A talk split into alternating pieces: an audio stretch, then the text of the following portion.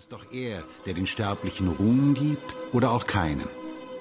Durch den erhabenen Zeus werden oft sie genannt oder gar nicht. Leicht schenkt Kraft und ebenso leicht drückt den Kraftvollen nieder. Leicht bringt den Unscheinbaren empor und stürzt den Erhobenen. Leicht biegt gerade den Krummen und lässt den Geschwollenen schrumpfen Zeus, der weithin donnernde Herr der höchsten Paläste.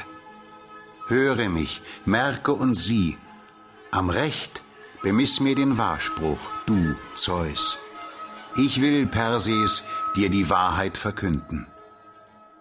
So beginnt Herodots Lehrgedicht Werke und Tage, dessen Thema neben Regeln für das bäuerliche Leben auch ein Rechtsstreit mit seinem Bruder Perses ist. Hesiod lebte um 700 vor Christus in Mittelgriechenland.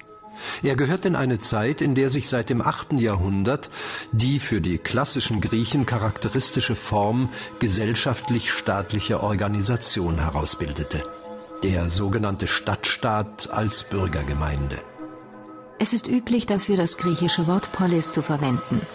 Als politischer Begriff meinte es einen Personenverband, ein meist um ein städtisches Zentrum zusammengeschlossenes Gemeinwesen, dessen Grundlage das Privateigentum seiner Mitglieder an Boden war und das seine inneren Angelegenheiten nach gemeinschaftsbezogenen Regeln ordnete.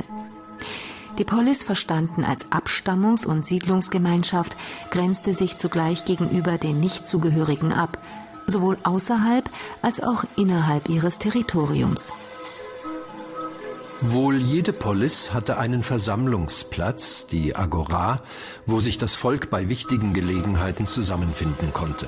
Dort wurden im Lauf der Zeit öffentliche Bauten errichtet. Seit dem siebten Jahrhundert vor Christus begannen die Griechen nach jahrhundertelanger Unterbrechung wieder repräsentative Bauten in Stein auszuführen. Das waren aber nicht Paläste wie in der längst vergangenen mykenischen Epoche, sondern Tempel. Die Gemeinde mag hier und da in religiösen Dingen durch den sogenannten König repräsentiert worden sein. Doch im achten Jahrhundert wird das immer seltener. In den homerischen Heldenepen der Ilias und der Odyssee ist es oft fraglich, auf welche Zeit sich die Schilderungen beziehen. Mehr Sicherheit bietet in dieser Hinsicht Hesiod.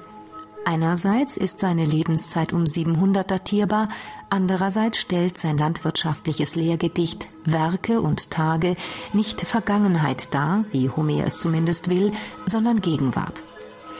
Dabei ist seine Sicht die des Bauern, der Adel tritt im Gegensatz zu Homer nur schemenhaft in Erscheinung. Die Rechtsprechung wird von